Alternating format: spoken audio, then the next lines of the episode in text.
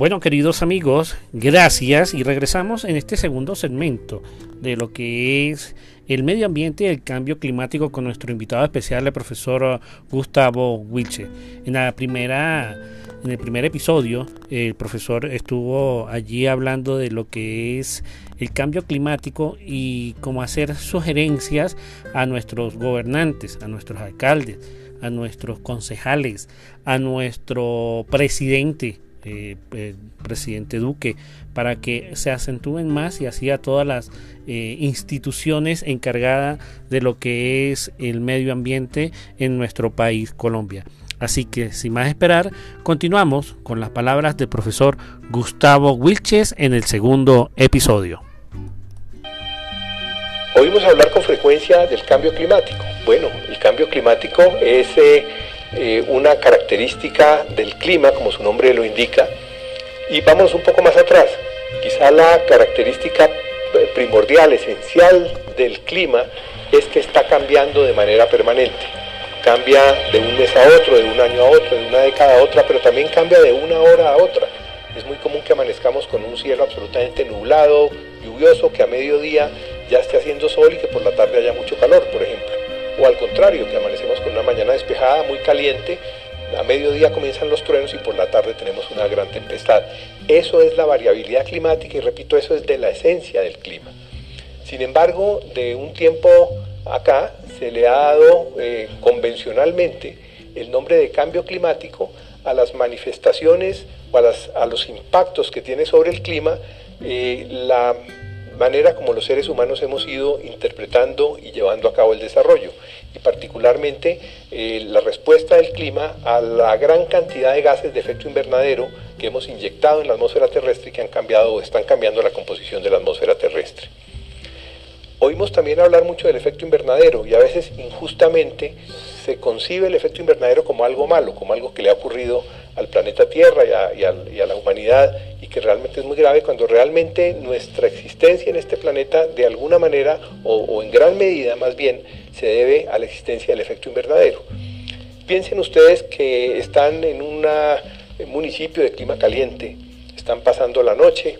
han ido de vacaciones y resulta que por algún motivo esa noche está un poco fría y entonces se cubren con una sábana y pasan muy buena noche porque ese frío que no los dejaba dormir, pues inmediatamente pasa al ponerse la sábana. Pero por supuesto la sábana no trae el calor. Lo que la sábana hace es evitar que el calor del cuerpo escape y entonces lo mantiene ahí con ustedes y entonces pasa muy buena noche.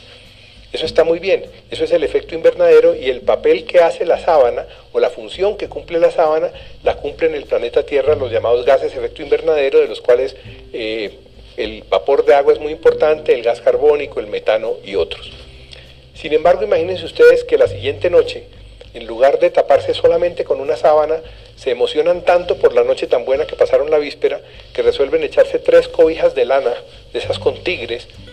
y entonces, eh, pues, ¿cómo amanecen a la, mañana siguiente? Pues por supuesto van a amanecer enfermos o furiosos o sudando o han pasado muy, muy mala noche porque el calor no los deja dormir. Entonces, algo que es muy bueno, como la sábana, como el efecto invernadero que, generan esos gases que hacen el papel de la sábana, se puede convertir en una pesadilla cuando ya no es una sábana, sino son tres cobijas de lana. Y eso es lo que está pasando. Normalmente el efecto invernadero hace que el calor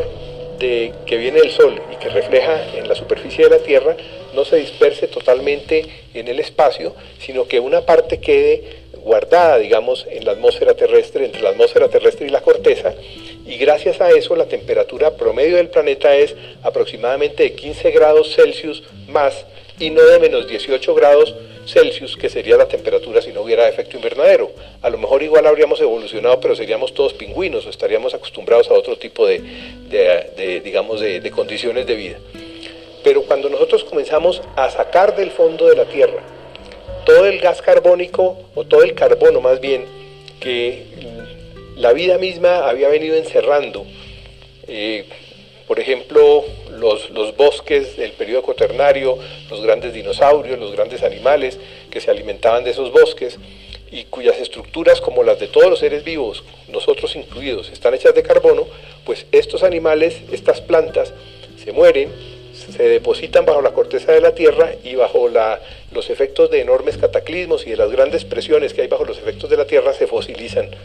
y se convierten en petróleo y se convierten en carbón y se convierten en gas, que por esa misma razón son llamados combustibles fósiles. Eso es muy bien. Digamos, durante 65 millones de años o 100 millones de años, la naturaleza fue entonces almacenando el carbono allá debajo. Ese carbono se convirtió en lo que para nosotros son combustibles fósiles, pero allá estaba encerrado hasta que viene la revolución industrial y comienza entonces a liberar en muy pocos años todo eso que la naturaleza se ha demorado tanto en almacenar.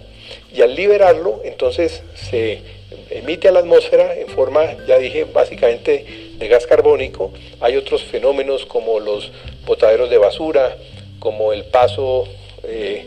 digamos, o, como el producto de la digestión de los rumiantes, de las vacas, que generan también metano. Y hay otra serie de gases pues, que están en la atmósfera que nosotros hemos, ido aumentando de manera muy grande. Entonces ya no ocurre lo volviendo al ejemplo anterior, ya no ocurre que solamente estamos protegidos por una sábana, sino que hemos ido engrosando las cobijas que nos cubren y se va acumulando entonces cada vez más calor en, sobre la superficie del planeta y particularmente también en los mares. Entonces cuando el planeta Tierra que está vivo se da cuenta de esa acumulación de calor, comienza entonces a generar una cantidad de cambios y todos los efectos de esos cambios es lo que nosotros convencionalmente llamamos el cambio climático. Para que quede claro el concepto, variabilidad climática es la condición normal, natural de la esencia del clima de estar cambiando de manera permanente. Y a los impactos que ejerce sobre la variabilidad climática la acción humana y esa, esa inyección enorme de gases de efecto invernadero, convencionalmente se le da el nombre de cambio climático. Entonces recuerden, lo principal aquí es no echarle la culpa al efecto invernadero, más bien agradecerle porque nos permite vivir con una temperatura agradable entender que eh, los cambios del clima son de la esencia del mismo clima, pero entender también que sobre esos cambios, la manera como hemos entendido el desarrollo y particularmente la dependencia que tenemos de los combustibles fósiles, entonces eh, se está generando un impacto mucho mayor que se llama cambio climático y que necesariamente está cambiando radicalmente todas las reglas de juego para vivir en la Tierra. De alguna manera nuestros, nuestros nietos y bisnietos o incluso posiblemente nuestros hijos, cuando ya sean personas adultas, van a vivir en un planeta muy distinto de ese planeta Tierra en el cual nosotros vivimos hoy. ¿Mejor o peor? Bueno, precisamente eso va a depender de las decisiones que los adultos de hoy tomemos. Por eso la responsabilidad tan grande que tienen ustedes, eh, integrantes de los equipos de los gobiernos municipales, no solamente con las generaciones actuales, sino también con las generaciones del futuro. Parece que poco a poco se va adquiriendo conciencia, todavía no generalizada, pero espero que para allá vayamos, de que si no cambiamos la manera como hemos entendido y como estamos llevando a cabo el desarrollo, pues entonces el sistema inmunológico del planeta Tierra seguirá confundiéndonos con un virus o con una plaga y terminará echándonos. Y pues por supuesto el objetivo ese, no es ese, el objetivo es que podamos seguir formando parte de este planeta y construyendo felicidad para los seres humanos y calidad de vida para todos los seres vivos del planeta, humanos o no humanos. Por eso... Bueno, señores, allí continuando lo que fue este segundo episodio con el profesor Gustavo Wiches y haciéndose llamado también a la comunidad para que coloque, colocamos algo de nuestros corazones y de nuestras formas de llevar nuestro cada, de llevar cada día nuestro día y mantener un, planeta libre de contaminaciones. Tenemos por aquí palabras de nuestros seguidores, como el señor Víctor Diego Valencia Daza, eh, quien expresa lo siguiente, abro comillas, señor Gustavo Wiches, me alegro de, saber, de ver esa buena explicación acerca del cambio climático yo invito para que vean este mismo medio en YouTube. Eh, allí pueden conseguir también eh, videos del profesor Gustavo Wiche. Eh, la señora Magna Orujuela coloca allí, abro comillas, súper tremenda clase, clase magistral. El señor Francisco Colmenares expresa lo siguiente. Lo que podemos hacer es dejar de reproducirnos por 15 o 20 años. Bueno, señores, así que este es el segundo episodio y vamos a un corte comercial y volveremos con el tercer episodio de lo que es este medio ambiente y cambio climático con un invitado especial, el profesor Gustavo Wilcher.